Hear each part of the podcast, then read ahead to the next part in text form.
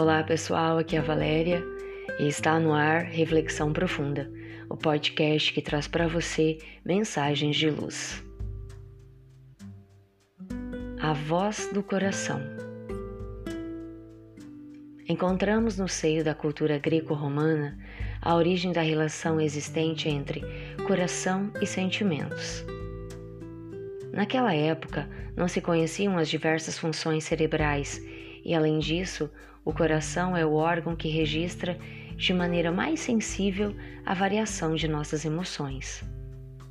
Quem nunca sentiu o coração disparar ao abraçar um grande amor, ao levar um susto, ao sentir medo, ao sentir raiva? A origem da palavra coração é um tanto incerta. Na Grécia Antiga havia a palavra cardia, amplamente utilizada até hoje na língua portuguesa como é o caso, por exemplo, do vocábulo cardíaco. Em Roma, tínhamos a palavra cor ou cordis, das quais deriva uma infinidade de palavras que dão a ideia da ligação entre o coração e os sentimentos.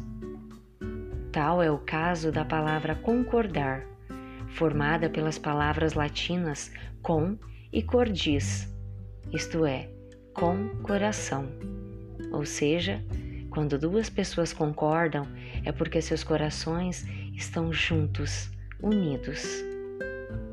Recordar, por sua vez, quer dizer trazer novamente ao coração, da mesma forma que saber de cor significa saber com o coração.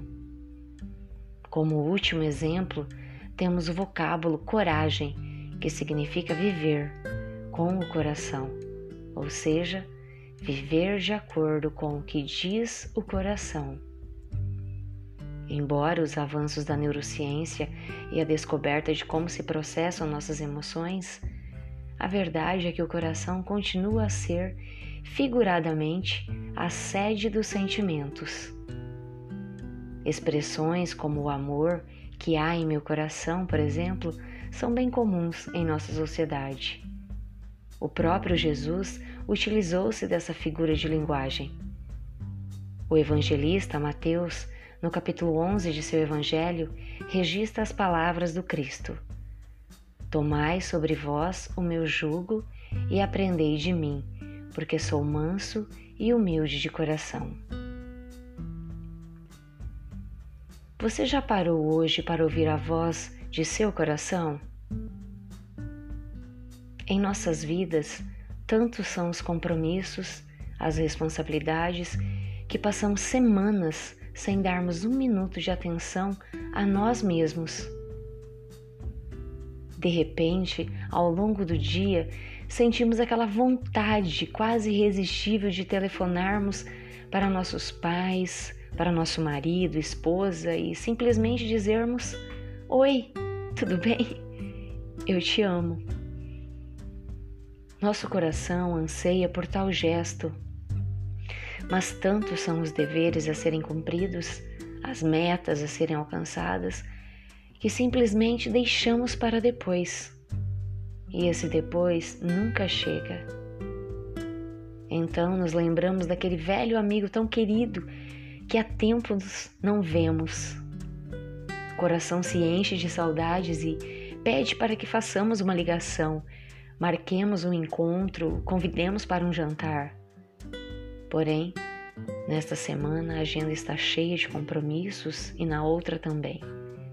Por isso, deixamos para daqui duas semanas. Mas as obrigações são diversas. As duas semanas se passam e com elas a lembrança da ligação. A voz do coração é doce melodiosa, terna, humilde. É um convite gentil, jamais se impõe e jamais se contradiz. Entretanto, para ouvi-la, é necessária a conscientização da alma, a entrega dos sentidos e o desapego das horas. Conscientize-se, sinta, entregue-se, desapegue-se ouça o seu coração. Você, durante a mensagem, lembrou de alguém? Se lembrou, que tal mandar uma mensagem, um áudio ou até mesmo ligar para dar um simples oi? Ou até mesmo dizer o quanto essa pessoa é especial para você. Não deixe para amanhã o que pode ser hoje. Porque talvez não tenhamos amanhã. Pensemos nisso. Redação do Momento Espírita da data do 24 de junho de 2014. Chegamos ao final de mais uma reflexão profunda. Gratidão pela sua companhia e até o nosso próximo episódio. Sempre nos dias ímpares eu conto com vocês. Grande abraço, fiquem com Deus e muita luz no caminho de vocês.